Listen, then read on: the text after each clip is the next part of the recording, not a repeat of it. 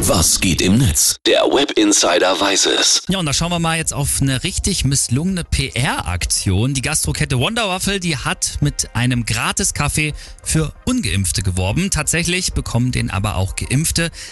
Das stand dann aber halt wirklich nur so im Kleingedruckten. Okay, also wollte man nur Aufmerksamkeit erregen Ja. oder wie? Also ich weiß nicht, ob das das richtige Thema gerade ist, oder? Ja, vor allem, also das ging dann richtig nach hinten los. Die Kette hat einen Shitstorm im Netz kassiert. Hier habe ich mal einen Post rausgesucht auf Twitter von User Sebi.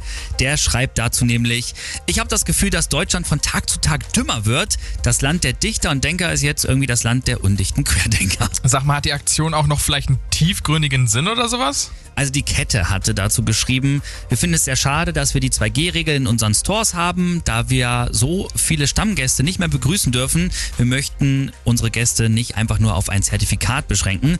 Ja, und darauf hat zum Beispiel hier bei Twitter auch die Journalistin Caroline Mohr geschrieben, ihr steht nicht für Toleranz und Respekt, ihr steht bei den Unsolidarischen und den Schwurblern, ihr steht bei denen, die unsere Kinder, Großeltern und uns selbst in Gefahr bringen, ihr steht bei denen, die uns müde, ängstlich und wütend machen. Hm, kann ich nur zustimmen. Also das war ein richtiges Eigentor vom Waffelladen und was macht man da jetzt? Also viele User fordern, ja klar, ist wieder Cancel Culture, ne? Die fordern das Boykott.